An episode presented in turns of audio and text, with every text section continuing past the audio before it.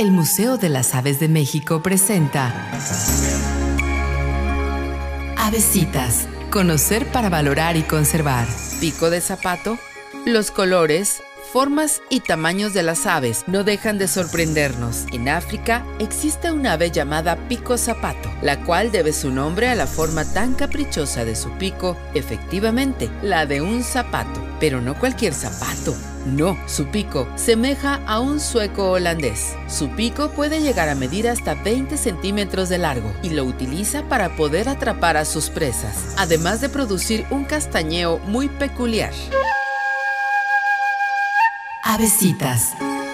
Conocer para valorar y conservar. Museo de las Aves de México. www.musave.org Hidalgo y Bolívar, zona centro en Saltillo, Coahuila.